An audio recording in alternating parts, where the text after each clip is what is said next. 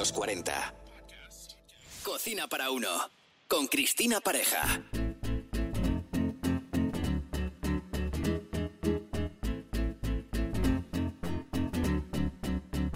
Bienvenidos a este nuevo episodio titulado 10 trucos para enriquecer tus platos. Un placer acompañarte. Este episodio no va de sustituir ingredientes de una receta, ni mostrar el lado más o menos saludable de un menú. En este episodio escucharás la manera de sacar el máximo sabor a los ingredientes, sean los que sean, porque para mí eso es cocinar.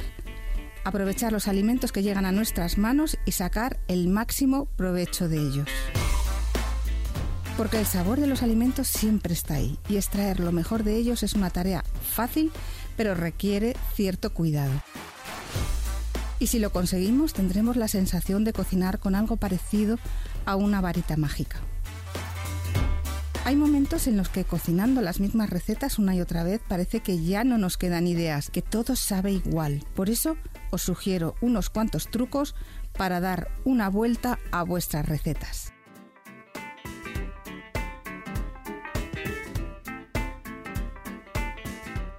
En muchas recetas el arranque es básicamente un sofrito.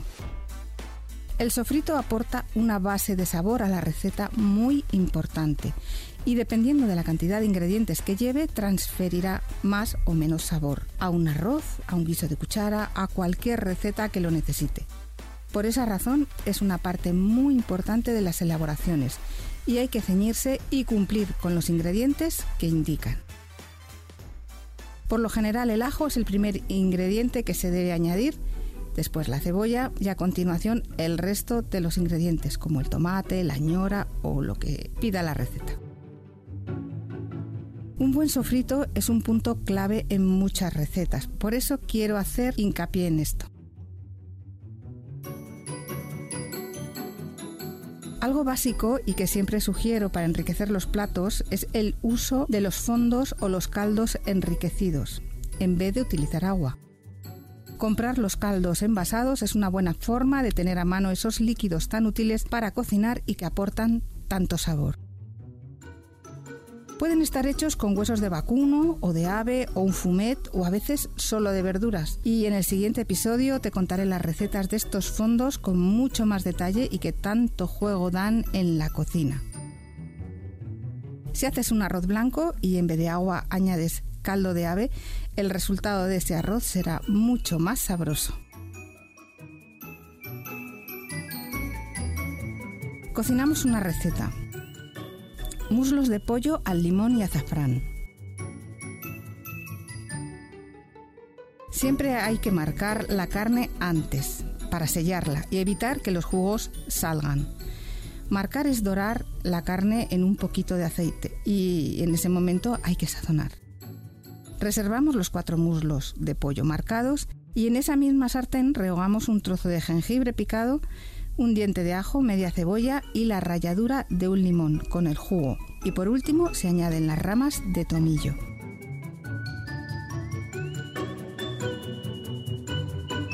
En este momento debemos incorporar un líquido y si no tenemos caldo, comprado o hecho, debemos verter agua junto con los muslos de pollo hasta cubrirlos.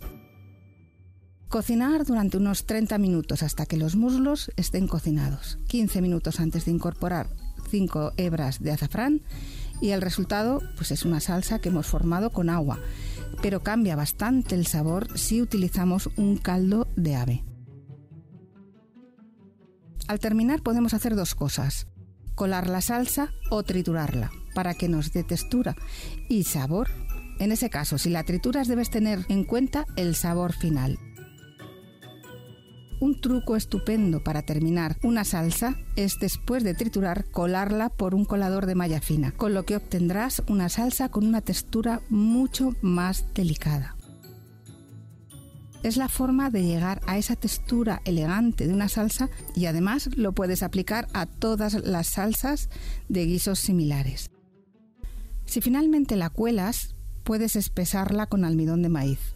Y un tip muy útil para evitar que queden grumos es diluir ese almidón de maíz en un poco de agua fría y a continuación verterlo sobre la salsa. Después habría que cocinarla un poco más y ya estaría. Si queremos potenciar el sabor de las verduras, ya sea para una crema, un puré o una guarnición, rehoga con un poco de aceite de oliva antes de cocerlas y así desprenderán un aroma que de otra forma no conseguirías. Ponemos de ejemplo una crema de coliflor para dos personas. Rehogamos con dos cucharadas de aceite combinado con la misma cantidad de mantequilla, medio puerro, la parte blanca y media cebolla. Añadimos sal, pimienta y a continuación incorporamos los arbolitos de coliflor que serán aproximadamente unos 200 gramos. De nuevo rehogamos y añadimos el caldo de ave hasta cubrir. Dejamos cocer suave durante unos 15 minutos y trituramos. Una vez triturado incorporamos 100 mililitros de nata y dos yemas de huevo. Cocemos muy suave unos minutos más hasta espesar y dar textura a esa crema. Rectificamos la sazón y listo. La sal es algo muy importante que se debe tener en cuenta. No hay momento más incómodo que ver la cara de los comensales cuando después de haber estado cocinando durante horas, los platos que prueban están sosos. Imagina que participas en la elaboración de un banquete donde se sirve un menú para 200 comensales y la sal brilla por su ausencia. En este caso son 200 las personas que comen un pescado soso, por ejemplo o unas verduras sin gracia o un arroz de marisco con muy poco sabor. Por lo tanto, la sal es algo que debe estar muy presente cuando se cocina. Potencia los sabores y añadir en su justa medida es lo más adecuado. Por ejemplo, al cocer el arroz, en un primer momento es cuando absorbe la sal. Si cocemos unas verduras y usamos la técnica de cocer a la inglesa, que no es más que cocer en agua hirviendo con sal, las verduras cogerán la sal en ese momento. Por eso es tan importante añadir la sal en el momento adecuado. Además, añadiendo la sal al principio de la cocción de las verduras, fijamos la clorofila y el color quedará más vivo y atractivo para tomar. El color en un plato despierta los sentidos. En cierta forma comemos por la vista y la primera sensación ante un plato colorido es de aceptación. Por tanto, debemos jugar con esa posibilidad que tantas puertas nos abre.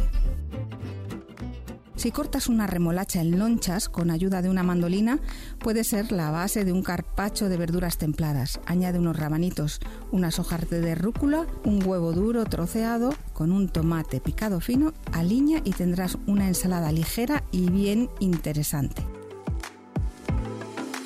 El tomate natural aporta mucho color y sabor y en todo tipo de guisos es quizás la fruta más usada en cocina como base de muchas preparaciones procura que nunca falte en tu despensa.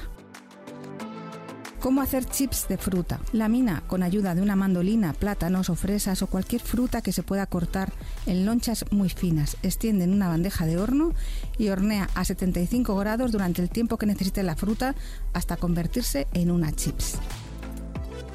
Puede ser una hora, hora y media, dependerá del grosor del corte. De la misma forma, se pueden hacer chips con verduras y para dipear son perfectas. Un dato a tener en cuenta al elaborar una receta que lleve chocolate es la necesidad de respetar el porcentaje de cacao que indique la misma. El resultado de esta no será igual si cambiamos el porcentaje. Por tanto, lee la información nutricional de la etiqueta donde siempre aparece indicado el porcentaje de cacao que lleva, si quieres que tu receta salga bien. Y por último, una preparación muy usada por los que quieren endulzar sus postres y quieren evitar tomar azúcar es triturar dátiles. Con esa pasta de dátil se puede endulzar preparaciones tipo cookies, un bizcocho, por ejemplo. Y hasta aquí el episodio de hoy. Muchas gracias por acompañarme y me podéis encontrar en las redes como Comemos a las 3. Nos vemos en la próxima entrega de Cocina para Uno. Hasta pronto.